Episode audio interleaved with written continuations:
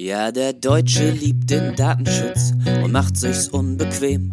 Andere Länder haben eine Aufsicht, Deutschland hat 18. Föderi, Födere, Födero, Föderalismus, Föderi, Födere, Födero.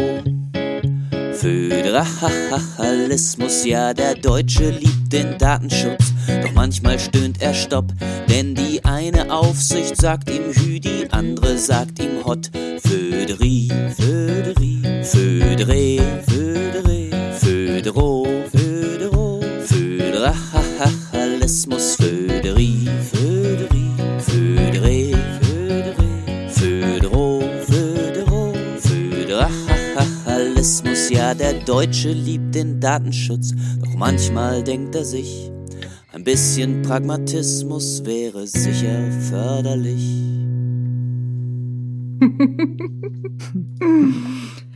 Hallo und herzlich willkommen zu einer weiteren Folge von Dr. Datenschutz, der Podcast. Bei mir ist Cornelius und ich bin Laura. Wir sind beide als Juristen und Datenschutzberater bei der Intersoft Consulting Services AG tätig und berichten für euch aus der Welt des Datenschutzes. Und heute, heute haben wir eine ganz besondere Folge. Wir haben schon wieder einen Gast und wie es bei uns ja irgendwie die gute alte Regel ist, never change a running system, haben wir uns wieder einen Stefan mitgebracht. also der Stefan war Richter am Verwaltungsgericht, früher in Koblenz, wissenschaftlicher Mitarbeiter beim Bundesverfassungsgericht im ersten Senat. Also das ist der quasi der Boulevard des Bundesverfassungsgerichts. Deswegen passt es auch hier so gut rein. Und ist jetzt seit Januar 2017 Landesbeauftragter für den Datenschutz und die Informationsfreiheit in Baden-Württemberg. In der Funktion, ne, also das hat man vielleicht auch in den Medien erfahren, da gab es einmal vielleicht beachtenswerterweise das Bußgeld gegen die AOK Richtig. in Höhe von 1,2 Millionen. Äh, Denn den VfB Stuttgart hat es neulich erwischt. Da habe ich als alter SC Freiburg-Fan verspüre ich keine Schadenfreude. Aber auch anderweitig durch äh, doch meines Erachtens eine sehr deutliche Kritik am EuGH beziehungsweise am Schrems 2 Urteil. Mhm, mhm. Herzlich willkommen, Dr. Stefan Brink. Herzlich willkommen, Stefan. Schön, dass du da bist. Ich freue mich sehr. Hallo. Ja, wir freuen uns ganz besonders. Behörden sind ja und auch die Tätigkeiten der Aufsichtsbehörden sind ja regelmäßig Thema bei uns. Aber obwohl wir unsere äh, Darstellung manchmal etwas schmälern und eben auch sagen, wir wären der Boulevard des Datenschutzes, dennoch ist es ja schon so, dass zu einer kritischen und aufgeklärten Auseinandersetzung ja immer zwei Seiten gehören. Und deswegen freuen wir uns ganz besonders, dich heute begrüßen zu können. Haben wir was vergessen? Gibt es vielleicht noch das ein oder andere, was unsere Zuhörer auf jeden Fall über dich wissen sollten? Mhm, Ihr wollt, dass ich noch mehr personenbezogene Daten von mir preisgebe. Das ist ja eine, gleich, gleich zu Beginn eine Fangfrage. Ich sehe schon, ich muss richtig aufpassen. Nein, vielen Dank für die Vorstellung. Da war doch eine Menge drin. Ich bin immer dankbar, wenn am Anfang erwähnt wird, dass ich ja mal was Ordentliches gelernt hatte, nämlich mal Jura konnte und auch mal Richter war und dann ging's halt bergab. Äh, dann kam die schiefe Ebene und wenn man nicht aufpasst, landet man am Ende beim Datenschutz und so ging's mir dann auch. Aber dann muss man nicht mehr im kleinen Kämmerlein sitzen als Richter. Das kann ja auch durchaus manchmal etwas dröge werden. Ja, das hatte mich auch tatsächlich total genervt in Koblenz. Man muss dazu sagen, einen Schritt hättet ihr noch erwähnen können. Ich war vorher, bevor ich wirklich richterlich tätig war, im Landtag von Rheinland-Pfalz, also in einem äh, föderalen Parlament und habe dort intensiv beraten. Da gibt's auch so einen wissenschaftlichen Dienst und das war ein Taubenschlag. Das war super. Ja, also da war ständig irgendwas los. Und danach habe ich meine Richterjahre gemacht und es war total langweilig. Also es äh, passierte einfach nichts. Ja, es rief keiner an, es kam keiner vorbei, es hat sich keiner was Lustiges ausgedacht. Und äh, wenn man diesen Taubenschlag Parlament hinter sich hat, dann ist alles andere langweilig. Und deswegen bin ich Mhm. jetzt extrem froh, in einem Bereich tätig zu sein wie dem Datenschutz, wo wir ständig uns mit vielen unterschiedlichen Damen und Herren raufen und balgen und Ideen entwickeln und kritisiert werden und ähm, anderen auch mal einen Schuss vor den Bug geben. Das ist extrem turbulent. Das ist, ähm, ja, vielleicht ist es sogar ein bisschen Boulevard, was wir machen. Dabei sagt man ja häufig auch gerne Behörden nach, sie wären so ein bisschen schwerfällig und alles ein bisschen langsamer. Und, Damit äh, können wir nicht gemeint sein. Ernsthaft nicht. Und das ist auch eine häufige Kritik, die wir hören. Könnt ihr nicht mal ein bisschen langweiliger sein, ein bisschen zurückhaltender? Eben auch in dem Intro-Song. Könnt ihr nicht vielleicht mal ein bisschen zuverlässiger sein? Einfach immer schön einer bestimmten Meinung hinterherlaufen, alle uniform Rechtsauffassungen vertreten. Ja, ich glaube, wir sind manchen zu vielfältig, manchmal auch vielleicht ein bisschen zu turbulent, vielleicht auch ein bisschen zu vorlaut. Das ist Teil im Moment unserer Berufsbeschreibung. Ja, also das sind ja noch, zumindest so wie ich das verstehe, sind das jetzt vielleicht auch noch so ein bisschen die Anfangserscheinungen der DSGVO, dass sich alle noch ein bisschen in diesem Rechtsgebiet mhm, oder klar. beziehungsweise mit der Bedeutung des Rechtsgebiets auseinandersetzen müssen, mhm. dass da vielleicht mit der Zeit äh, doch eine gewisse Routine reinkommt. Ja, auf der einen Seite bestimmt und das ist auch notwendig, weil wir alle auch Orientierung brauchen. Aber ich sage voraus, das wird über Jahre, vielleicht sogar über Jahrzehnte ein Gebiet sein, das allein schon über die technische Entwicklung so intensiv immer wieder neu gedacht werden muss, dass äh, selbst wenn die Rechtslage so bleibt, wie sie ist, und es spricht viel dafür, dass die Datenschutzgrundverordnung in den nächsten Jahren nicht mehr angefasst wird, selbst dann wird es immer so sein, dass die verschiedenen Aufsichtsbehörden in Europa und auch in Deutschland unterschiedliche Ansätze haben, unterschiedliche Hintergründe auch, wie sie Datenschutz verstehen. Und das wird ein Aushandlungsprozess. Also, dass es da in Zukunft irgendeine Stelle gibt, die eine Ansage macht und alle anderen sagen, oh super, dann ist das ja geklärt, dann machen wir das jetzt so. Das wird so nicht passieren. Datenschutz setzt heute voraus tatsächlich eine gewisse Flexibilität. Es setzt voraus eine Anpassungsbereitschaft, eine Lernbereitschaft, auch eine Bereitschaft, sich selbst zu korrigieren. Und das macht es aber aus meiner Sicht eigentlich nur noch anspruchsvoller und auch noch interessanter. Es sind auf jeden Fall sehr spannende Prozesse. Also es ist jedenfalls kein Stillstand. Also insbesondere natürlich aufgrund der technischen Entwicklung, gar keine Frage, aber auch da eine gewisse offene Haltung. Das, also befinden uns ja einfach auch in einem Kontext, der ja auch im Regelfall nicht nur in einem Bundesland gedacht werden kann oder innerhalb der Europäischen Union, sondern häufig ja auch global gedacht werden muss. Klar. Aufgrund der mhm. Globalisierung, der Vernetzung. Das bleibt einem ja gar nichts anderes übrig. Ich persönlich empfinde das auch als ähm, einen der wirklich spannenden Punkte der täglichen Arbeit, macht es natürlich aber auch nicht immer so einfach. Also man wird dann gefragt, ich glaube, das, das kennst du bestimmt auch, und dann mhm. kommt einer mhm. und will da eine verbindliche Antwort und am besten soll die dann gelten und am besten lange. Und in meinem Berateralltag ziehe ich da ganz oft den Zahn und sage so, ja, aber das sind alles lebende Prozesse, die verändern sich. Mhm.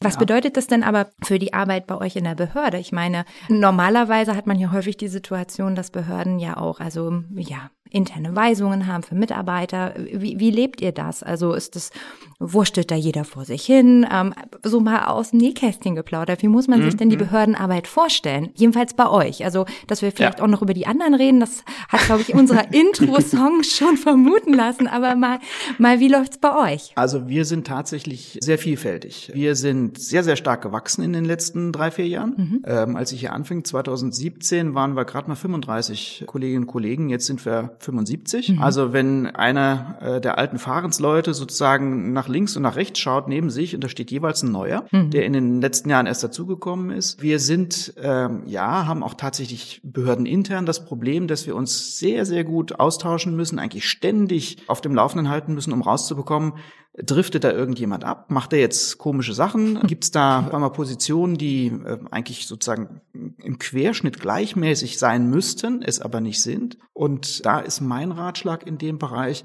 wir müssen eine neue Offenheit hinbekommen. Wir müssen uns immer klar machen, wir haben so viele Player, in Deutschland sowieso, Länderebene, Bundesebene, aber insbesondere auf europäischer Ebene. Wir müssen uns davon verabschieden, dass, dass sozusagen die, die Last von uns genommen wird und irgendjemand eine Ansage macht. Es werden immer Aushandlungsprozesse sein. Und es sind gerade aus Sicht von Unternehmen, kriege ich das häufig, auch diese sozusagen Vorlage, es ist uns eigentlich relativ egal, was die Aufsichtsbehörde sagt, sagt uns aber einfach irgendwas und wir halten uns dran und können das Thema abhaken. Hm. Ja? Hm. Das ist, glaube ich, keine gute Einstellung. Hm. Sondern umgekehrt, hieß es ja auch in dem, dem äh, Intro vom äh, Cornelius, Hü und Hot äh, wird da gerufen. Ich glaube, man muss einfach ein bisschen gewitzt rangehen an die ganze Situation. Was kann einem denn als Unternehmen Besseres passieren, dass eine Aufsichtsbehörde Hü sagt und die andere sagt Hot? Das hört sich zunächst mal irgendwie so an, die wissen ja nicht, was sie wollen, aber mhm. aus Unternehmenssicht ist das doch wunderbar. Dann kann ich doch eigentlich anfangen zu suchen und mir was auszusuchen. Wenn irgendeine Aufsichtsbehörde die Auffassung hat, ein bestimmter Verarbeitungsvorgang sei rechtskonform und eine andere protestiert und sagt, nee, um Gottes Willen geht ja gar nicht, mhm. ja, dann bin ich doch als Unternehmen fein raus. Wie soll ich denn in so einem Kontext überhaupt noch ein Bußgeld kassieren, wenn ich sagen kann, ja, aber die und die Aufsichtsbehörde sieht das genauso. Mhm. Möglicherweise ist das nicht eine zuständige Aufsichtsbehörde. Aber den Richter möchte ich sehen, der einem Unternehmen sagt, ihr habt eine Rechtsposition vertreten, mhm. die sieht der hessische Datenschutzbeauftragte oder der spanische Datenschutzbeauftragte genauso, mhm. aber dafür kriegst du jetzt ein Bußgeld. Das wird nicht passieren. Sondern da wird man höchstens noch drüber reden, okay, deine zuständige Aufsichtsbehörde in Baden-Württemberg sieht's anders mhm. und wie will das jetzt durchsetzen? Bußgeld kann ich vergessen. Wo sollen da ein Verschulden sein, wenn ich eine Position habe, die eine andere Aufsichtsbehörde vertritt? sondern es geht höchstens noch darum, dass ich eine Anordnung kassiere von meiner bösen, äh, für mich zuständigen Aufsichtsbehörde, die sagt, ich bestehe aber darauf, dass du das anders machst. Eine kluge Aufsichtsbehörde wird auch das nicht tun, sondern die wird sich rausziehen aus dem Verfahren. Mhm. Die wird sagen, okay, ich sehe, andere Kolleginnen und Kollegen, die auch über nachgedacht haben, kamen zu einem anderen Ergebnis. Da kann ich jetzt eigentlich nur noch ganz schwer rein regulieren. Ja. Mhm. Wir als Aufsichtsbehörden, wir versuchen doch immer die eindeutigen Fälle zu erwischen. Ja. Insofern sind wir Behörden immer natürlich auch so ein bisschen daran orientiert, uns jetzt nicht zu verzetteln oder tausend Kämpfe gleichzeitig auszutragen. Wir ziehen uns doch auf die einfachen Fälle, auf die wirklich äh, die Sachen, die klar sind, zurück. Mhm. Und wenn eine Sache unklar wird, weil irgendeine Aufsichtsbehörde in Europa, das ist übrigens ein Riesenproblem, siehe Irland, mhm. irgendeine Aufsichtsbehörde mhm. in Europa macht irgendwas oder macht irgendwas nicht, mhm. dann ist für mich in meiner Einschätzung das schon kein gutes Thema mehr. Dann würde ich sagen, damit finde ich ja auch in der Öffentlichkeit gar kein Verständnis mehr für unsere Position. Wenn mir dann äh, die Bäckerei oder der Supermarkt sagt, ja, mag ja sein, liebe Aufsichtsbehörde, dass du das besonders streng siehst, siehst, aber in Frankreich oder in Italien wird das akzeptiert, damit komme ich doch nie im Leben durch als Aufsichtsbehörde. Mhm. Das heißt, die Vielfältigkeit der Auffassung, der Rechtsauffassung innerhalb der Aufsichtsbehörden ist nicht notwendig von Nachteil für die Unternehmen. Es ist von Nachteil für diejenigen, die ängstlich sind. Mhm. Für diejenigen, die sagen, ich weiß eigentlich gar nicht Bescheid und gebt mir eine Meinung und ich laufe hinterher. Mhm. Aber für die, die sich mit dem Thema auseinandersetzen, die eine eigene Auffassung haben, die auch bereit sind, mal ähm, einen Standpunkt zu haben und der eigenen Aufsichtsbehörde zu sagen, mag ja sein, dass du das so siehst. Ich finde aber, ich habe die besseren Argumente und die Portugiesen sehen es genauso das ist ähm, keine schlechte Position für ein Unternehmen. Ja, damit kann man eigentlich arbeiten. Die Ängstlichen haben Pech gehabt, ja. Sorgt das dann manchmal für Verstimmung so unter, unter den äh, Behörden? Na klar. Wenn jetzt irgendwie man sagt, keine Ahnung, beispielsweise, ah toll, jetzt haben wir hier ein Riesenthema aufgebaut und jetzt haben es uns die, keine Ahnung, Bayern mit, mit, mit einem Satz zerschossen und das Ding ist durch. Also ich kann dazu nur sagen, ich bin mit allen Aufsichtsbehörden in Europa komplett zufrieden, aber einige davon haben ein Problem mit mir. Ja, am Ende des Tages heißt das so ein bisschen Rechtsunsicherheit ein Stück weit aushalten ähm, mhm. und eher den Pluralismus der Meinungen, der Rechtsauffassung nutzen. Das ist so ein bisschen, was ich, so was ich daraus ziehen würde. So ist es. Da gibt's auch wirklich eine viel breitere Handlungsoption, wenn da Unklarheiten sind. Mhm. Am Ende wird das auch natürlich alles wieder eingefangen. Am Ende wird immer der Europäische Gerichtshof einen Knopf dran machen und sagen, es ist nicht Meinung A, es ist Meinung B. Mhm. Und dann ist es wohl verdammt klug, das zumindest zur Kenntnis zu nehmen und auch äh, Jedenfalls, wenn man nicht allzu großen Ärger haben will, sich danach zu richten. Aber bis mhm. dahin ist das ein offener Diskussionsprozess. Und in der Regel äh, spricht viel dafür, sich nach seiner zuständigen Aufsichtsbehörde umzugucken und zu sehen, wie sieht die das denn und dann zu wissen, okay, dann will ich mal keinen Ärger haben. Äh, das ist der Normalfall. Und da ist es übrigens wiederum egal, ob andere Aufsichtsbehörden das anders sehen. Ja, wenn ich keinen Ärger haben will, dann gucke ich halt, welche Position vertritt meine Aufsichtsbehörde zum Thema der Betriebsrat als verantwortliche Stelle, Fragezeichen, ja oder nein. Mhm. Und dann, wenn ich jetzt nicht wahnsinnige Karten im Spiel habe als Unternehmen und mein Geschäftsmodell davon abhängt, dann sage ich, okay, in Gottes Namen, dann mache ich das halt so. Mhm. Und dann habe ich genau die Sicherheit, die ich brauche. Und dann muss ich eigentlich nur aushalten, dass es möglicherweise andere Aufsichtsbehörden gibt, die das anders sehen. Aber so what? Ja, also äh, da sehe ich wiederum kein großes Problem drin. Ich würde diesen Eindruck, der natürlich nicht unberechtigt ist, die Aufsichtsbehörden sind vielstimmig und äh, vieles ist noch im Fluss und mm, es gibt zu wenig klare Ansagen. Das würde ich äh, nicht zu hoch hängen. Umgekehrt, ähm, es ist schon unser Anspruch, also hier in Baden-Württemberg, jedem, der zu uns kommt, eine klare Ansage zu machen und ihm, ihm zu sagen, wir sehen das folgendermaßen, da und da ist mit Sicherheit eine rote Linie, wenn du da drüber hinausgehst, dann kriegst du Ärger mit uns, bis dorthin ist ein Graubereich und äh, wenn du sozusagen ruhig schlafen möchtest, hier ist unsere Rechtsauffassung dazu, nehmen sie und setzen sie um und dann ist alles in Butter. Aber umgekehrt, auch das gehört zu einer modernen Aufsichtsbehörde dazu. Wir würden niemals hingehen und sagen, unsere Auffassung ist die allein selig machende und äh, es gibt einen Streit und jetzt richte dich gefälligst nach mir. Wir sind offen dafür, dass uns Unternehmen auch im Einzelfall sagen, wir haben uns das gut überlegt, wir haben die Argumente gewichtet und weichen von deiner Auffassung ab da habe ich doch einen Gesprächspartner. Ja, und da reden wir doch auch nicht über Bußgelder oder sonst irgendwas. Da reden wir davon, uns auszutauschen und am Ende des Prozesses beide schlauer zu sein. Hm. Wie viel wird es denn genutzt von Unternehmen? Also so mal noch zu eurer täglichen mhm. Arbeit. Wie kommen mhm. Unternehmen auch auf euch zu und fragen, ich sag jetzt mal ganz platt, dürfen wir das? Also weil ja. Im mhm. Alltag mhm. habe ich das natürlich als Berater immer zu. Die wollen einfach mhm. nur compliant sein, also mhm. die wollen halt keinen Ärger und dann ist natürlich immer die Frage, dürfen wir das? Und ähm, dass die zu mir kommen, ist jetzt keine Überraschung, aber kommen die auch zu euch? Ja, die kommen zu uns. Äh, jedenfalls bestimmte kommen zu uns. Mhm. Es kommen zum einen die Großen zu uns, also die, ja, vielleicht ist das gar keine eigene Gruppe, sondern es kommen die Großen zu uns und es kommen die Selbstbewussten und die Reflektierten zu uns. Also diejenigen, die sich mit dem Thema beschäftigt haben und die sagen, wir haben uns das gut überlegt, Jetzt ist der Punkt, wo wir vielleicht die Aufsichtsbehörde fragen können, wie die das so sieht. Mhm. Deren Antwort wird uns jetzt nicht umwerfen. Wir haben uns das wirklich gut überlegt, aber äh, das hilft uns möglicherweise. Wer nicht zu uns kommt, das sind die Ängstlichen, die nur so ein bisschen was gemacht haben, also halb reingeschmeckt haben und die sagen, wie heißt der schöne alte Spruch, geh nie zu deinem Ferscht, wenn du nicht gerufen wirst. Mhm. Ähm, also mhm. Äh, die äh, sagen, eine Anfrage an eine Aufsichtsbehörde ist immer so eine Art Selbstanzeige. Mhm. Äh, das machen wir mal nicht. Mhm. Ja? Äh, aber wer sich das gut überlegt hat und die Großen, die wir hier im Ländle nun wirklich in, in, einer großen Vielfalt auch haben, die sind selbstbewusst. Die haben ihre Compliance-Abteilung, die haben ihre ähm, ihren Konzerndatenschutzbeauftragten, die wissen, was sie tun. Mhm. Ja? Und äh, die haben den großen äh, Effekt gesehen, dass wir seit 2017 in Beratungsverhältnisse einsteigen, die gar nicht mehr am Einzelfall orientiert sind. Mhm. Also das, ich habe da mal eine Frage, darum geht's mhm. gar nicht, sondern es geht mhm. darum, wir planen in den nächsten drei Jahren die folgenden Schritte.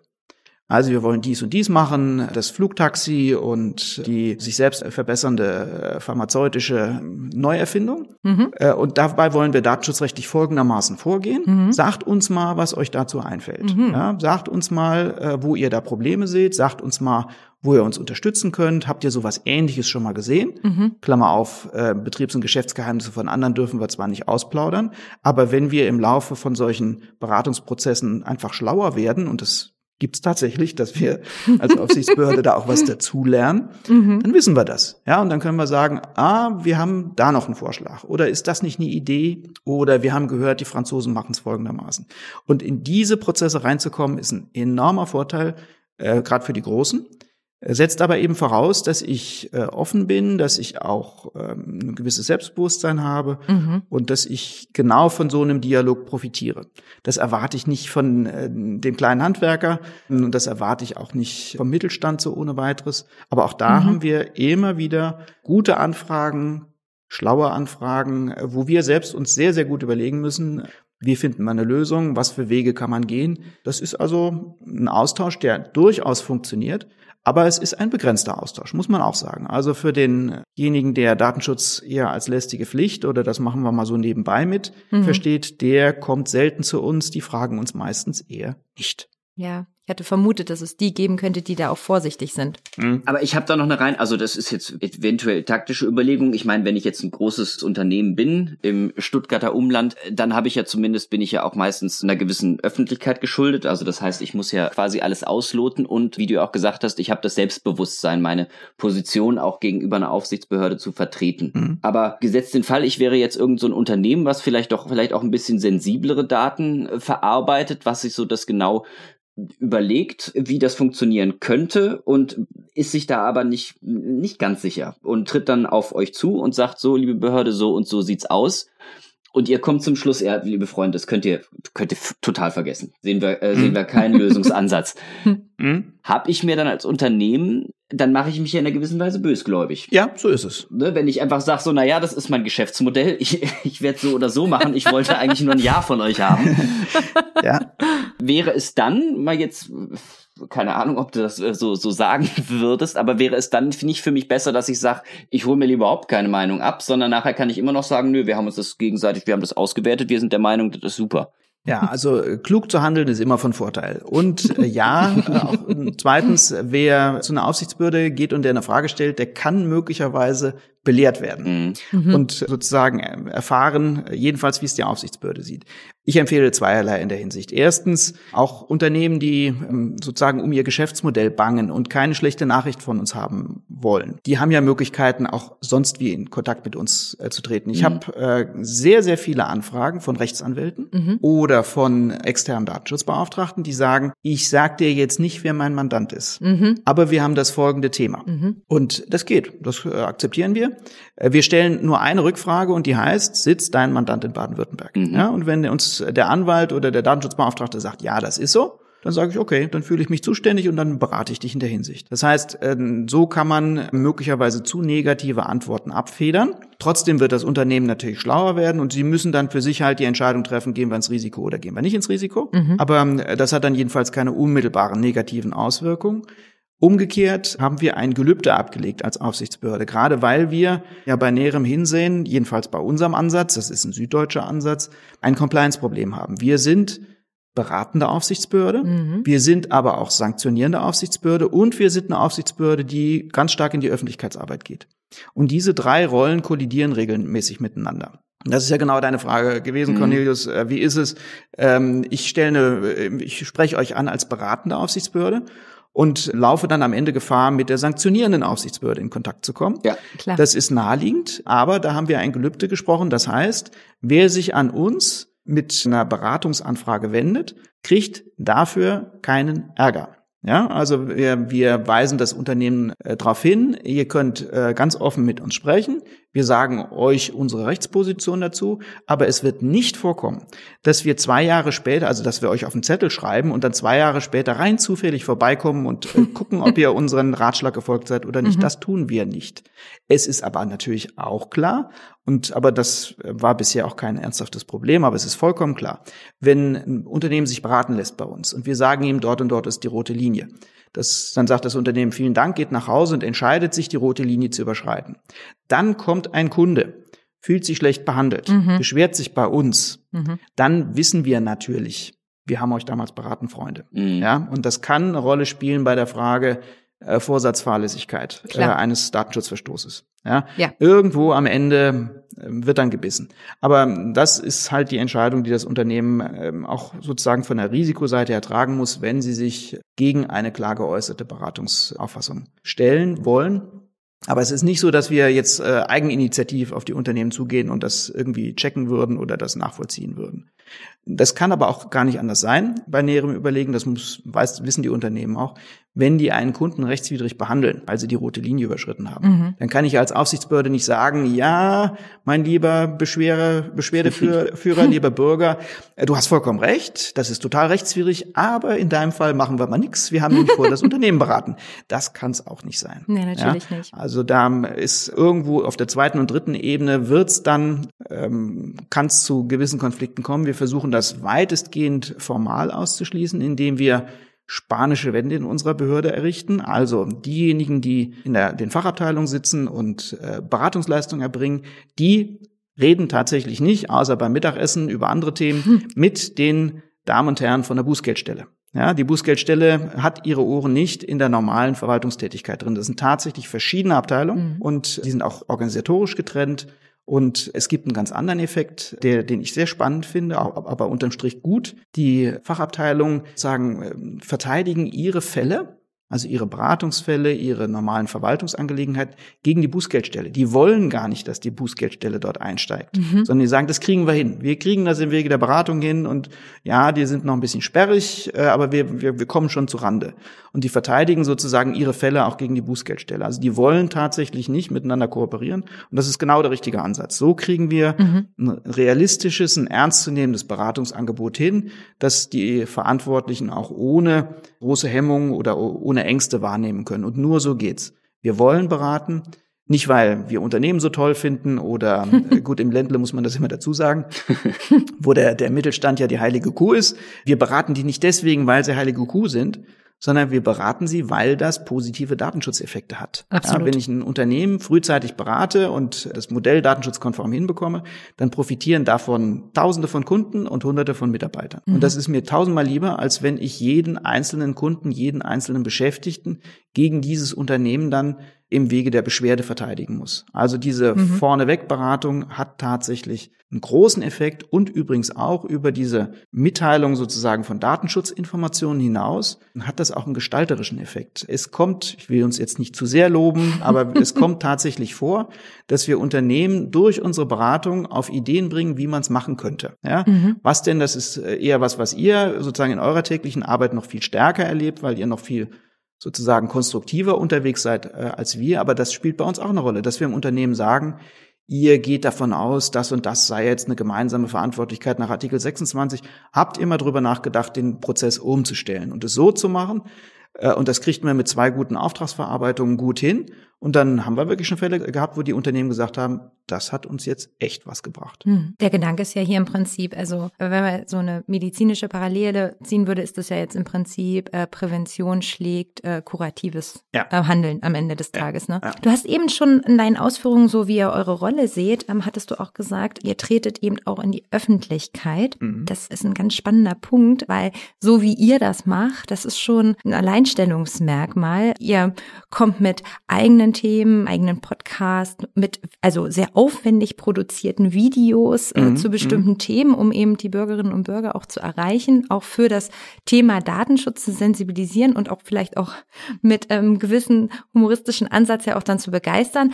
Jetzt mhm. nicht zuletzt zu dem ganzen Thema junge Leute in der Pandemie, Überwachung von Studienleistungen. Ja. Da habt ihr euch ja ziemlich klar positioniert. Das ist ein ganz aktuelles Thema, unabhängig vielleicht von Corona, aber insbesondere insbesondere eben durch mhm. Corona und ihr sagt dazu was. Absolut. Ja. Freut mich sehr, dass euch das aufgefallen ist. ja, das äh, ist, ist ein, ich habe so äh, laut loslachen müssen bei dem Video. Also alle, die das nicht kennen, wir verlinken das in unseren Show Notes. Ja. Ich musste so Mach lachen. Das. Also es ist, hat natürlich auch inhaltlich äh, viel anzubieten, aber es ist ja nun trotzdem mit Humor kriegt man ja doch auch die stieseligsten Leute äh, zum Thema ja. Datenschutz. Und es ist übrigens eigene Mannschaft, ne? Die die Schauspieler sind auch nicht äh, irgendwo von der vom Staatstheater gecastet, sondern wir entdecken unsere eigenen Talente sozusagen. Worum es? Es geht um Proctoring. Also es geht um die Online-Überwachung von der Erbringung von Studienleistungen. Proctorio ist ein US-amerikanisches Unternehmen, die sitzen in Deutschland in Hessen.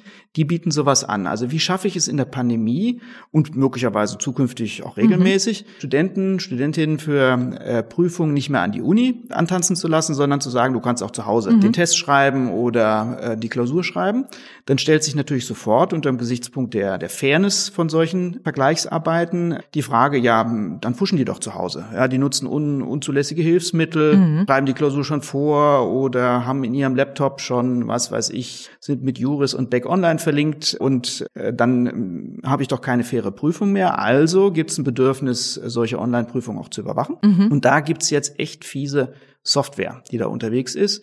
Also wo zum Beispiel äh, getrackt wird die Augenbewegung von Studenten, mhm. das gesagt wird und zwar äh, dann heißt es immer, da würde KI eingesetzt. Dann falle ich schon sofort vom Glauben ab, wenn irgendjemand glaubt, er könnte mit Hilfe von KI rausbekommen, ob ein Student betrügt oder nicht und was er im Schilde führt. Es wird also die Kamera eingesetzt, es werden die Mikrofone eingesetzt, es wird tatsächlich Eye-Tracking gemacht zum Teil, mhm. wo also gesagt wird, wenn der Student, die Studentin zu häufig vom Laptop wegguckt, dann ist das ein Zeichen für Betrugsversuche, weil irgendwo links und rechts entweder jemand steht, der ihm was vorflüstert oder da irgendwelche Hilfsmittel sind. Mhm. Und dann gibt's eine Meldung an die Uni, der hat aber 17 Mal seine Augen schweifen lassen. Mhm. Und umgekehrt löst das natürlich einen unfassbaren Druck aus, auf die Studentinnen und Studenten, die also sagen, ich muss jetzt nicht nur irgendeine blöde Prüfung schreiben und ich bin eh schon aufgeregt, ja. sondern ich habe eine Kamera vor der Nase. Ich werde im Prinzip dauerhaft überwacht bei der Prüfung.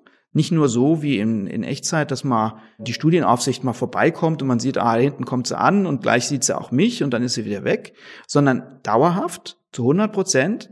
Zum Teil werden diese Prüfungen aufgezeichnet. Ja. Also mein Nervenzusammenbruch ist dann hm. äh, original auf dem Uniserver gelandet. Für die Ewigkeit. Und für die Ewigkeit. Mhm. Plus dann noch irgendwie so wirklich Hokuspokus von wegen, wir setzen KI ein und schauen dir hinter die Augen, äh, was du wirklich dort machst. Da soll äh, der Student und die Studentin dann noch die Ruhe bewahren. Also wirklich massive Eingriffe in äh, die informationelle Selbstbestimmung. Übrigens auch, das find, spielt ja in Privatwohnungen statt. Mhm. Es wird also in Wohnungen reingefilmt. Zum Teil verlangen die Universitäten noch, dass man dann mit Hilfe der Laptop-Kamera erstmal einen äh, Raumscan macht, also sich einmal äh, um die eigene Achse dreht mhm. mit äh, dem Laptop. Ja, das sieht man auch in eurem Video. Hm. Ja. Und äh, oder unter das Bett guckt oder boah, also dann, dann haben wir einfach aus dem muss ich immer dazu sagen, sonst sind, sind mir die Universitäten böse, aus dem wohlgemeinten Ansatz, dass man für faire Prüfungsbedingungen sorgen mhm. will, ja. findet dann eine komplett überzogene Form der Überwachung statt. Ja, man kann ja darüber reden, dass ab und zu mal jemand reinschaut, aber das schon dauerhaft die Kamera laufen zu lassen, ist zu viel. Ja, ich werde in der Präsenzprüfung auch nicht dauerhaft überwacht, sondern dann kann sich halt die Prüfungsaufsicht anmelden, kann sich reinschalten. Dann möchte ich das aber auch wissen. Dann soll auf meinem Laptop ein Signal erscheinen: Achtung, jetzt wirst du gerade angeschaut. Und das geht dann wieder aus und die Aufsicht zieht weiter. Ja, sowas stellen wir uns vor. Und bestimmte Sachen muss man einfach sein lassen. Aufzeichnung geht null. Ja, das ist ja, da soll ja nur Beweismaterial geschaffen werden gegen den einzelnen Studenten. Das ist nicht drin. Ja, das ist ein offensichtlich überschießender Eingriff in die persönlichen Rechte der Studentinnen und Studenten und auch mit Mikrofon dauerhaft anlassen. Das sind, sind einfach falsche Vorstellungen. Sind dir denn Fälle bekannt, dass, äh, dass quasi wirklich irgendwelche Universitäten dann Betrugsversuche oder irgend sowas angenommen haben, weil irgendjemand seine Kamera zu, beziehungsweise zu oft in die falsche Richtung geguckt hat? Ja, also wir haben jetzt gerade in Baden-Württemberg, weil wir das Thema für so relevant halten, eine Komplettumfrage gemacht bei allen Hochschulen des Landes, öffentliche, private Hochschulen, nachgefragt, erstens, was für Programme setzt ihr ein? Mhm. Die meisten, muss ich dazu sagen, verhalten sich aus unserer Sicht regelkonform. Wir haben auch in Baden-Württemberg eine eigene gesetzliche Regelung für solche Online-Prüfungen. Und auch da müssen wir intensiv nochmal reden, aber das ist, hält sich im Rahmen, soweit wir das bisher sehen. Wir haben eine große Umfrage gemacht, die wir jetzt gerade auswerten, aber es gibt auch den Einsatz von Überwachungssoftware. Ja, auch von Hokuspokus Software, muss man deutlich sagen. Und es gibt auch äh, einfach überschießende Aspekte. Nehmen wir mal, im Hochschulbereich wird sehr häufig äh, Zoom eingesetzt für, für die Lehre. Ja? Zoom-Konferenz, Professor tanzt sich vorne einen ab und die Studentinnen und Studenten sitzen zu Hause. Solche Kamera oder solche Systeme werden auch eingesetzt bei den Prüfungen, so dass ich also in einer Zoom-Konferenz die äh, Klausur schreibe und da gibt's hübsche Tools, die Zoom hat. Äh, zum Beispiel eine Aufmerksamkeitskontrolle. Mhm. Ja, wenn also man in der Zoom-Konferenz, das gibt's aus der Privatwirtschaft, ist das rübergewandert, wenn in der Zoom-Konferenz ein Mitarbeiter zu häufig äh, in der Gegend rumhüpft oder die Augen schweifen lässt, dann gibt es Tools, mit denen sich der Arbeitgeber zeigen lassen kann, hoppla, da sind Leute nicht aufmerksam. Ja. Und diese Tools werden auch eingesetzt bei studentischen Prüfungen. Mhm. Und dann stellt sich mir natürlich die Frage, was genau macht ihr da eigentlich? Ja, ist das so eine Art von Eye-Tracking, die da gemacht wird? Mhm. Ja, die nicht so schwierig ist wie die Tools, die wir aus den sozusagen professionellen Online-Überwachern kennen. Die kommen alle aus den USA. In den USA übrigens gibt es inzwischen eine massive studentische Bewegung gegen den Einsatz von solchen ähm, Online-Überwachungstools. Mhm. Die USA sind anders ähm, aufgestellt, was den Datenschutz angeht. Die haben auch ein anderes Gefühl sozusagen für den Datenschutz. Anders, Cornelius, als du sagst, der Deutsche liebt den Datenschutz. ja, wir haben eine eigene, äh, eigene Position dazu, auch historisch bedingt. Wir sind vielleicht da besonders sensibel, aber ich finde das nicht schlecht, ehrlich gesagt. Sonst gäbe es auch meinen Beruf gar nicht und euren auch nicht. Stimmt. Nee, nee, das war eine Feststellung und äh, durchaus ohne Wertung, ne? Ja. Gerade ja, wie du meinst. Das ist genauso. Diese äh, doppelte historische Belastung, würde ich ja, sagen. Ja, würde ich auch so sehen. Das ist in den USA deutlich anders. Da geht man robuster vor, auch zum Teil im Beschäftigungsverhältnis werden da Überwachungseinrichtungen gefahren, wo wir immer sagen würden, geht's noch? Mhm. Aber wir kämpfen trotzdem in Ausnahmesituationen, wie zum Beispiel in der Pandemie, damit, dass wir diese Standards auch halten. Und äh, im Bereich der Online-Prüfung muss ich wirklich sagen, wir brauchen eine, zumindest einen Weckruf in dem Bereich, damit sich alle darüber klar werden, wo die Grenzen sind, was geht und was nicht geht. Und nur weil es irgendwelche äh, Überwachungsprogramme gibt, äh, weil es irgendwelche Späßsoftware gibt, heißt das noch lange nicht, dass man sie einsetzen sollte. Mhm. Ja, zumal ich da ja auch doch sehr aus meiner Sicht die Gerichtsfestigkeit dieser Annahmen, dieses Hokuspokuses anzweifeln würde. Also ob das vor Gericht Ja, wobei man auch dazu sagen muss, leider funktionieren da die Gerichte noch nicht so toll. Äh, es gibt schon erste Eilverfahren, wo auch Ach. in Deutschland Studenten sich dagegen wehren. Und jedenfalls in diesen Eilverfahren haben bisher, ich glaube, OVG Münster ist eins, äh, OVG Schleswig ist das andere, die haben gesagt, ach, da warten wir mal auf das Hauptsacheverfahren. Jetzt hier im vorläufigen Rechtsschutz äh, macht mal weiter, es wird schon nicht so schlimm sein und wir schauen uns das dann später nochmal genauer an. Also der erste Ansatz war vorsichtig gesagt ernüchternd. Auch bei Tools, die da eingesetzt werden, die aus meiner Sicht wirklich jenseits von Gut und Böse sind, da könnten die Gerichte auch durchaus eine höhere Sensibilität entwickeln. Ich setze auf die Hauptsache Verfahren, dass dann, dann alle sagen, ja klar geht nicht, aber noch sind wir nicht so weit. Hm. Ist wahrscheinlich auch eine generelle Vorsicht ähm, der Gesamtsituation geschuldet, in der viel geleistet werden muss, vielleicht auch ad hoc. Also das ist ja nicht nur im Hochschulbereich so, sondern mm. in den Unternehmen auch. Mm. Ähm, Viele, viele Unternehmen mussten ja von heute auf morgen irgendwie gefühlt ins Homeoffice und mussten ja. erstmal nachgucken, wie schreibt man das überhaupt, weil die das nicht leben konnten. Und dann, dann kommt natürlich viel bei raus und ich habe oft den Eindruck gehabt, also zumindest so im ersten, weiß ich nicht, im ersten Drittel der Pandemie, dass da nicht nur ein Auge mal zugedrückt wurde an, an Stellen und das durchgewunken ja. wurde, bestimmtes ja. Verhalten. Also das sehe ich ähnlich kritisch. Ich habe aber den Eindruck, also vielleicht beobachtest du das anders, so die Entwicklung in der Rechtsprechung wird immer, immer kritischer mhm. in allen Bereichen und Maßnahmen, ähm, die jetzt so mhm. passieren, aber eben auch im Datenschutz und, und das nicht mehr so untergeordnet gemacht wird, so im Sinne von, müssen wir ja jetzt machen, weil ist ja jetzt so und so und wir brauchen ja eine mhm. Lösung dafür und ja. dass man eben auch andere Rechte hier im Datenschutz wieder mehr fokussieren kann. Ja, ist eine allgemeine sozusagen rechtsstaatliche Kurve, auf der wir drauf sind. Äh, mhm. Zu Beginn der Pandemie hatten wir wirklich eine sehr starke ein sehr starkes Prä für die Exekutive, macht mhm. erstmal irgendwas und mhm. den Rest überlegen wir später. Mhm. Wir haben aber, und das ist die Qualität unseres Rechtsstaats, den wir haben, im Laufe der letzten Monate tatsächlich auch bei den Gerichten dazugelernt. Es wird differenzierter, es wird auch häufiger eingegriffen und äh, das ist auch bitter notwendig. Wir haben am Anfang der Pandemie uns selbst als Aufsichtsbehörde auch zurückgehalten. Also zum Beispiel beim Thema äh, Homeoffice oder beim Thema äh, Fernunterricht an Schulen. Mhm. Das sind alles Themen, wo man, äh, wenn man als Aufsichtsbehörde durchmarschieren würde, reihenweise zum Beispiel die Videokonferenzsysteme in Schulen abräumen könnte. Ja. ja. Die wenigsten von denen sind wirklich von A bis Z datenschutzkonform. Ja. Wenn man da unnachsichtig durchmarschieren würde, hätte man rechtlich gesehen, glaube ich, jeden Grund, da Grenzen zu ziehen, aber man würde in der Pandemie eben auch sehr vieles an Kontaktmöglichkeiten kaputt machen und auch an Lernmöglichkeiten kaputt machen.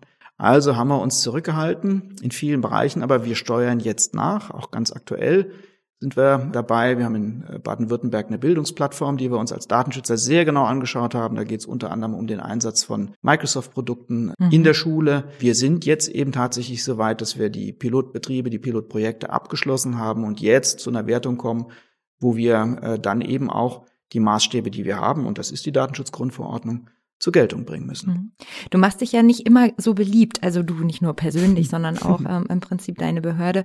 Mhm. Bei anderen, du hast das ja vorhin schon angedeutet, also du hast kein Problem mit anderen, aber vielleicht der ein oder andere mit dir, mhm. das ist angedeutet mit einem ähm, Schmunzeln in der Stimme, wie ich fand, das mit Augenmaß herangehen in der jetzigen Situation, aber auch zu anderen Themen, die vielleicht schwierig sind. Ich finde, das beschreibt ja auch eure Öffentlichkeitsarbeit an manchen Punkten. Mhm. Also zum Beispiel auch die Position Position von euch beziehungsweise von dir auch zum Beispiel nach dem Urteil des EuGH zu Privacy Shield beziehungsweise mhm. in Schrems 2 hast du ja ganz klar gesagt, hier müssen auch pragmatische Lösungen her. Ich fasse das mal ja. Ja, mit einer Art. Bildüberschrift äh, zusammen. Ähm, und das ist ja, ist ja, ich glaube, viele Leute freuen sich darüber, wenn solche Aussagen kommen. Es ist sicherlich für dein Standing nicht immer ganz einfach. Wer schießt ja. denn da besonders?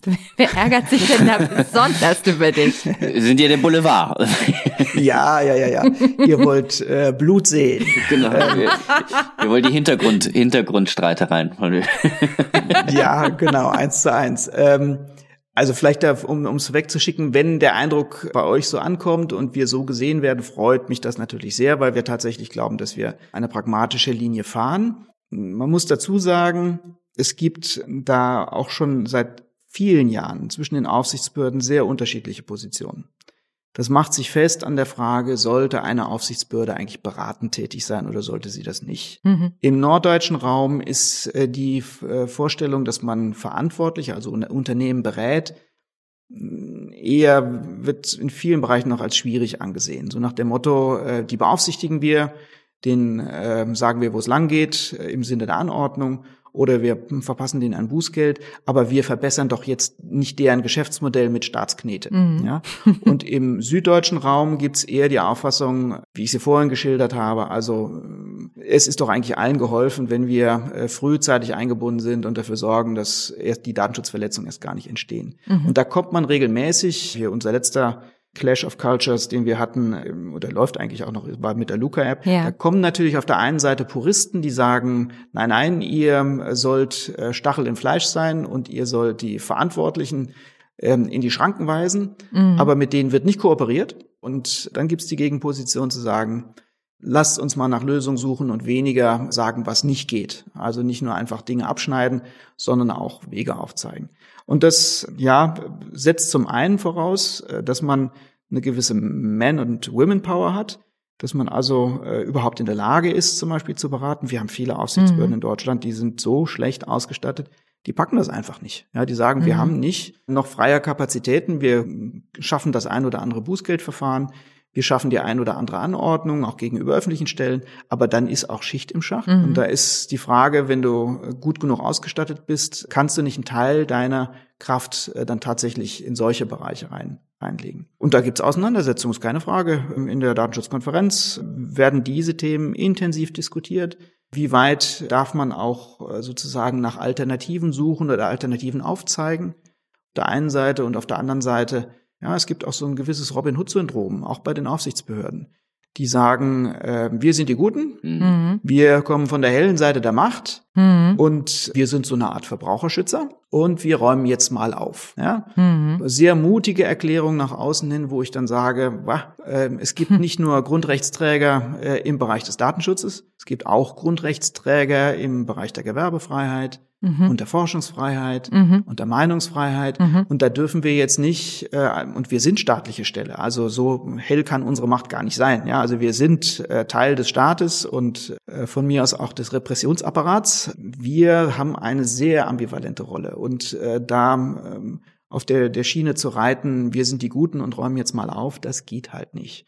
Wir müssen einen ordentlichen Job machen. Wenn wir jemandem Rechtsverstöße vorwerfen, dann müssen wir die auch nachweisen können, mhm. ganz klar belegen können und nicht nur so nach dem Motto, man hört zu viel und äh, ihr seid ja sowieso alles Datenkraken und äh, ich muss eigentlich gar nicht nachweisen, wo ihr den Fehler gemacht habt. Ihr seid an sich schon, solltet vom Antlitz der Erde verschwinden. Das geht halt nicht. Wir sind staatliche Stelle und wir müssen uns an Regeln halten. Wir müssen berechenbar sein, wir müssen transparent sein, wir müssen alles begründen, was wir tun. Und da gehen manche Sachen halt nicht. Hat man jetzt, ich komme schon wieder drauf, weil mich das sehr geärgert hat oder auch belastet hat in den letzten Wochen, bin ich wieder bei der Luca-App gelandet. Wir können halt bestimmte Sachen nicht einfach so raushauen. Ja, so nach mhm. dem Motto, da will jemand im Rahmen der Pandemie Geld verdienen, da sind wir schon mal dagegen. Ja, geht nicht. Ja, sondern wir müssen uns auf unsere Themen beschränken. Mhm. Und ob da jetzt irgendwas von der Finanzierung her nicht toll ist oder urheberrechtlich nicht toll ist oder sonst irgendwo was schöner sein könnte, das ist nicht unser Bier. Das überlassen wir gerne zivilgesellschaftlichen Gruppen, wenn der CCC dort unterwegs ist, wunderbar, mhm. sollen sich drum kümmern, können alles sagen und vorbringen und ihre Meinung haben. Das ist aber nicht die Rolle von einer Aufsichtsbehörde. Also ihr seid ja auch keine moralische Instanz in dem, in so dem Sinne. Es. Genau. Ja. Mhm. ja. So ist es. Das mit der Luca-App ist natürlich, ist, das kann ich mir vorstellen. Also ich meine, ihr habt ja durchaus, also ich glaube, man kann das so sagen, ihr habt eine Empfehlung dafür ausgesprochen oder zumindest, ja, also ist so. Das, das kann man, glaube ich, so sagen. Man hat, wir haben zweierlei gemacht. Äh, wir mhm. haben eine Empfehlung gegenüber der Landesregierung ausgesprochen. Mhm. Das wäre, glaube ich, äh, das würde uns jeder zugestehen. Mhm. Wenn die Landesregierung uns was fragt, können, ist das eine, eine Lösung aus eurer Sicht? Ist das datenschutzkonform? Dann sagen wir was dazu. Mhm. Wir haben aber noch was Zweites gemacht. Und das meinst du, und das ist tatsächlich tatsächlich problematisch. Wir haben diese Empfehlung öffentlich gemacht. Mhm. Wir haben also ja. gesagt, das haben wir der Landesregierung gesagt, Doppelpunkt. Ja. Und das hat natürlich, ja. Ähm, hat Welle ist, gemacht, ne? Hat Welle gemacht, so ist es. Hm, da kann ich mir vorstellen, ja. Und zumal, also ich, was, was ich ein bisschen schade in solchen Diskussionen finde, ist, dass, also normalerweise, wenn man zu jemandem sagt, naja, weißt du doch, ähm, drei Juristen, fünf Meinungen, mhm. dann lachen alle und äh, hahaha, ha, ha, natürlich. Und dann mhm. ist das alles ganz normal, dass es verschiedene Rechtsauffassungen geben kann, dass es, dass man bestimmte Argumente überzeugender findet und deswegen also zu einer Rechtsauffassung gelangt. Wenn man sich natürlich aber hinstellt und was öffentlich macht, dann geht das auf einmal nicht mehr. Dann müsst mhm. ihr ja quasi Recht haben, mhm. unabhängig jetzt davon, dass es vielleicht auch gute Gründe und andere Argumente gibt, warum man sagen könnte, hm, die Rechtsauffassung teile ich jetzt nicht. Also das so ist so, finde ich ein so bisschen schwach, aber ich meine, ich glaube, das ist unserer medialen Landschaft einfach geschuldet. Ich glaube, das müssen wir alle ein bisschen aushalten. Ja, zwei Aspekte, die da, da wichtig sind. Zum einen, ähm, es ist ja auch problematisch, wenn wir uns ein Produkt anschauen es gibt ja noch mehr Apps in dem Bereich. Mhm. Ja, also die gerade die digitale Kontakterfassung, da gibt's ähm, aus dem Stegreif, würde ich sagen, 12, 15 Apps, die jedenfalls diese Leistung auch erbringen können. Mhm. Also ist es auch ein Wettbewerbsproblem, wenn wir als Aufsichtsbehörde, also als staatliche mhm. Stelle, uns da positiv zu einer äh, bestimmten App äußern. Wir haben das so aufgefangen, dass wir allen anderen, die zu uns gekommen sind, und natürlich kam auch Konkurrenz zu uns und hat gesagt, äh, was macht ihr da eigentlich genau? Äh, haben wir gesagt, äh, kein Thema, wir bieten euch dasselbe an. Mhm. Ja, ihr kriegt von uns auch dieselbe Untersuchung und die gleiche Einordnung und wenn mhm. ihr gut seid, kriegt ihr die gleiche Empfehlung. Mhm. Ja, das müssen wir dann auch liefern. Also wir können jetzt nicht uns einen ausgucken und danach sagen, für euch, für den Rest haben wir keine Kraft mehr oder keine Zeit. Mhm. Also das ist der erste Punkt. Und zum Zweiten, man muss in der Debatte auch sehen, es ist wir sind ohnehin schon alle relativ angenervt von dieser Pandemie, aber es geht eben auch darum, bestimmte Maßstäbe zu verteidigen. Und ich verstehe den Chaos Computer Club, der ja sehr äh, dezidiert in der Frage Luca vorgeht. Äh, gut, dass Sie sagen, wir haben uns eigentlich im letzten Jahr auf bestimmte Maßstäbe geeinigt, was digitale Tools angeht, was Apps angeht. Mit der Corona-Warn-App haben wir eine mhm. ohne personenbezogene Daten arbeitende App äh, geschaffen oder jedenfalls mitentwickelt. Wir haben einen dezentralen Ansatz gefahren, mhm. bei dem wir nicht irgendwo einen großen äh, spannenden Datenhaufen äh, anlegen, der für, für Hacker spannend werden könnte. Mhm. Und wir haben äh, sind mit Open Source Ansätzen da reingegangen. Das ja. heißt, der CCC hat ähm, Maßstäbe entwickelt und hoffte, die auch weiter im Rahmen der Pandemie hochhalten zu können. Unsere Position dazu ist, diese Maßstäbe sind gut und wir unterstützen die von Open mhm. Source bis, bis hin zu dezentralen Ansätzen. Aber CCC, ihr müsst bitte auch sehen, die Ansagen machen im Moment die Landesregierung. Und die Landesregierung schreiben in ihre Corona-Verordnung rein, wie sie Kontaktnachverfolgung ausgestalten wollen. Und da steht in vielen Ländern, jedenfalls auch in Baden-Württemberg, ausdrücklich drin, Kontaktnachverfolgung muss personenbezogen sein. Und damit war die Corona-Warn-App draußen. Ja. Und diese Diskussion, darüber müssen wir reden und da müssen wir aufpassen, dass wir nicht zu viel Porzellan zerschlagen, dass wir uns jetzt nicht gegenseitig an den Hals gehen, sondern dass wir ja möglichst genau verstehen, was den anderen bewegt und warum er zu seinen Ergebnissen kommt. Ja, es ist, es braucht da tatsächlich eine nachhaltige Diskussion, in denen dann auch wirklich die Argumente zu Ende gehört werden. Mhm. Das ist so ein bisschen, was ich jetzt ähm, andeuten wollte, dass äh, die mediale Darstellung da gerne auch mal verkürzt dran geht. Das ist in so schwierigen äh, Konstellationen gar nicht, also das hemmt eine gute Diskussion häufig. Ja. Aber ähm, einmal ganz kurz, weil wenn wir ja über die Luca-App einmal reden, was mich schon interessieren würde, diese Thematik der Speicherung vom Anbieter und mhm. die möglichen Gefahren, die da von dieser zentralen Speicherung ausgehen. Mhm. Fand ihr das nicht problematisch? Also oder? Na klar, ja selbstverständlich ist das problematisch. Äh, haben wir auch in unserer Stellungnahme, die wir mhm. öffentlich jetzt äh, gestellt haben, Ende März haben wir die ins Netz gestellt, ähm, haben wir auch natürlich behandelt. Die Frage ist doch nicht, ob das problematisch ist oder nicht. Natürlich ist das mhm. problematisch, mhm. wenn an zentraler Stelle personenbezogene Daten gespeichert werden. Die Frage ist, wie kann ich das datenschutzkonform in den Griff kriegen, diese Thematik? Äh, mhm. Äh, und die Lösung, die Luca dafür anbietet, ist ein sehr gut überlegtes Verschlüsselungssystem. Ja, also eine Kombination von verschiedenen Verschlüsselungen, die dafür sorgen, dass die Nachteile, die ohne jeden Zweifel mit der äh, zentralen Speicherung verbunden sind, ausgeglichen werden können. Und dann ist nicht mehr die Frage, geht zentral oder muss es dezentral sein? Natürlich geht auch zentral, wenn es entsprechend abgefedert ist, wenn ich durch zusätzliche Maßnahmen ein Sicherheitsniveau herstelle, das angemessen ist. Mhm. Und genau das haben die aus unserer Sicht geschafft.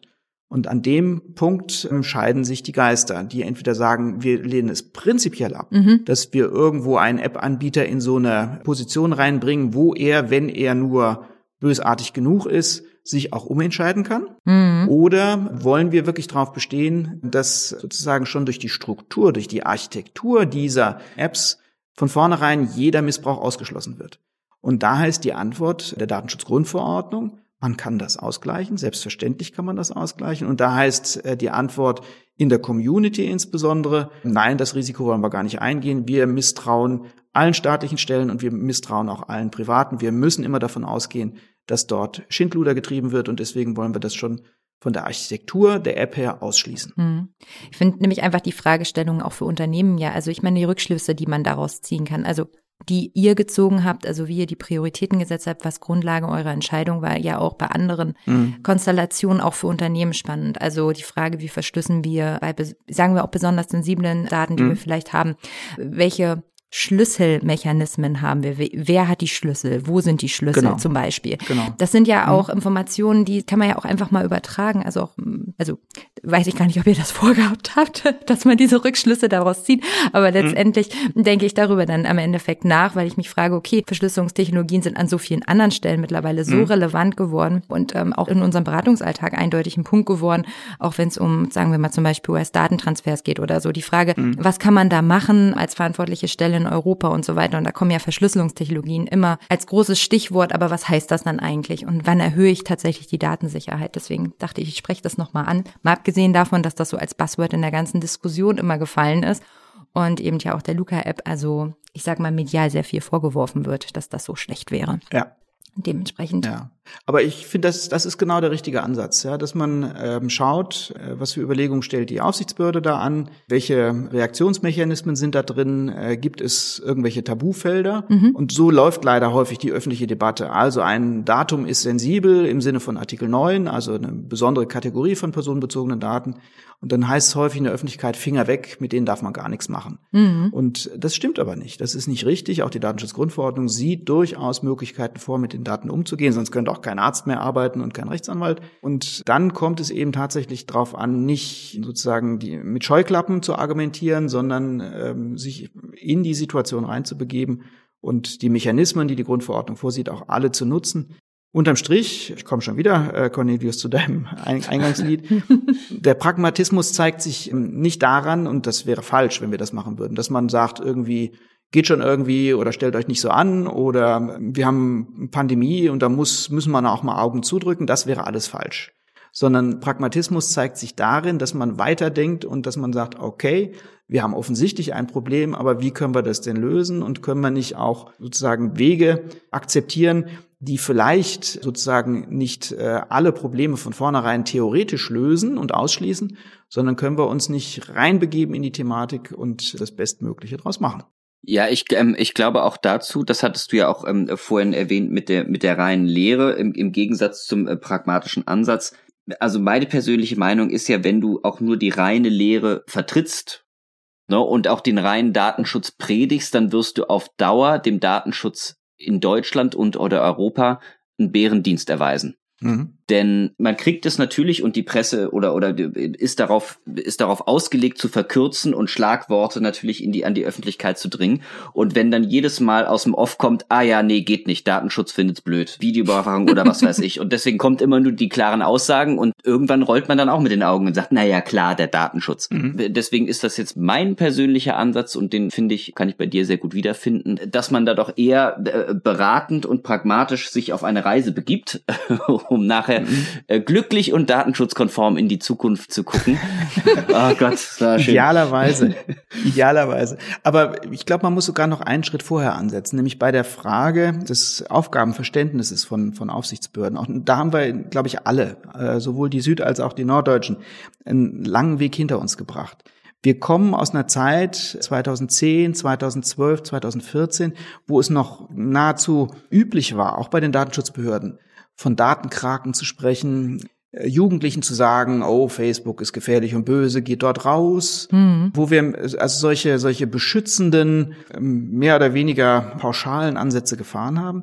Und ich glaube, in den letzten Jahren haben viele von uns, auch gerade bei den Aufsichtsbehörden, gelernt, das ist gar nicht unser Job. Ja, es ist nicht unser Job, am Ende für andere sozusagen beschützend eine Entscheidung zu treffen, sondern es ist der Job, den Einzelnen, mhm. und auf den sind wir ausgerichtet. Wir reden wahnsinnig viel über Unternehmen, aber die sind eigentlich sekundär.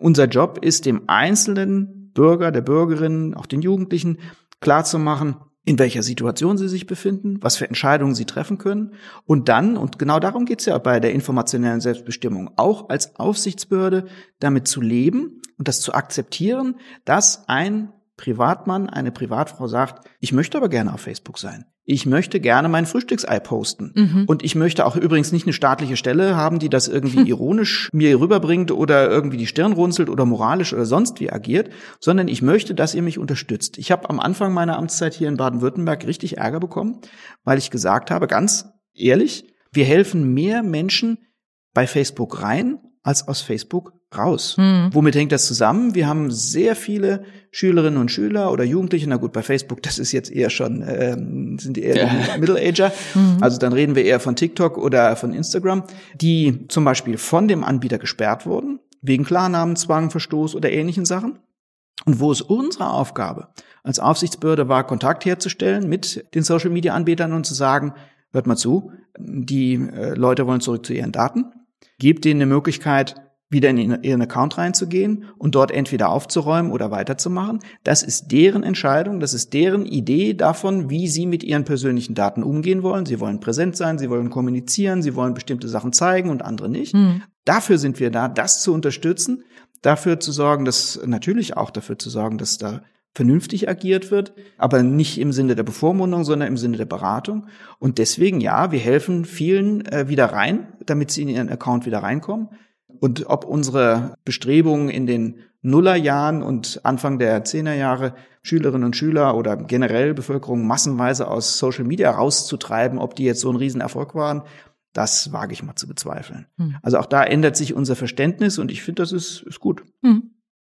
Schön, sehr interessant, ja. Dann. Was für ein Schlusswort quasi, ja. also ein, ein Bogen. Wir, wir haben jetzt quasi einmal einen kompletten Ritt, also durch die Arbeit bei euch, über euer Verständnis, über Schwierigkeiten im Föderalismus, verschiedenste Apps, Anbieter und am Ende auch noch ein bisschen Datenkraken quasi. Der Datenschützer denkt sich, boah, alles, alles mal besprochen. Ja, vielen, vielen Dank, Stefan. Wir freuen uns natürlich immer bei all unseren Hörern und Abonnenten, wenn ihr uns Anregungen und Kritik zukommen lasst, eure Impulse erreichen und uns freuen uns, weil wir immer wissen, dass ihr aktiv an unserem Podcast gestehen so teilhabt. Kommentiert gerne diesen Podcast, gebt eine Bewertung ab und empfehlt uns natürlich an viele, viele neue andere Hörer. Außerdem freuen wir uns über jeden einzelnen neuen Abonnenten. Wir planen schon wieder neue spannende Sachen, also bleibt also dran, stay tuned. Ansonsten findet ihr detaillierte Infos zum Datenschutz auf unserem Blog bei www.dr-datenschutz datenschutz.de und selbstverständlich auch für all die wenigen Zeichenverarbeiter unter euch bei Twitter unter Dr. Datenschutz.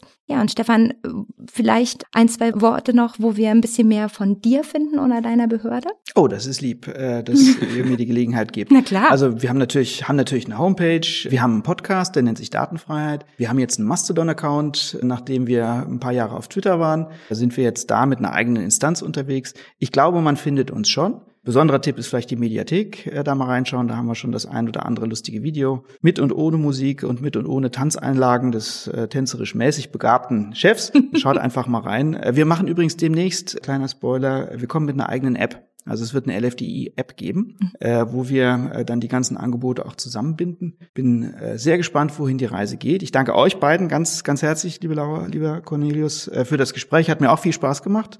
Und ja, euch weiter viel Erfolg mit eurem Podcast. Eine kleine Abschlussfrage habe ich noch, weil wir das doch bei mhm. jedem Gast so machen. Äh, du hast einen Datenschutzwunsch frei, der wäre. Oh, das ist tatsächlich ganz schwierig. Ähm, ich wünsche mir, es ist ein Wunsch an die eigene Adresse, dass wir Aufsichtsbehörden es in den nächsten zwei, drei Jahren schaffen, nicht nur gemeinsame Rechtsauffassungen weiterzuentwickeln, sondern auch einen gemeinsamen Vollzug des Datenschutzes hinbekommen. Wenn wir es nicht schaffen, und zwar europaweit, ein einheitlich vollzogenes Datenschutzrecht hinzubekommen, fliegt uns der ganze Laden auseinander. Wir halten es nicht aus, dass in Irland gegen Facebook in einer bestimmten Weise vorgegangen oder nicht vorgegangen wird und wir hier vor Ort in der Bäckerei Ärger machen wegen der Videoüberwachung.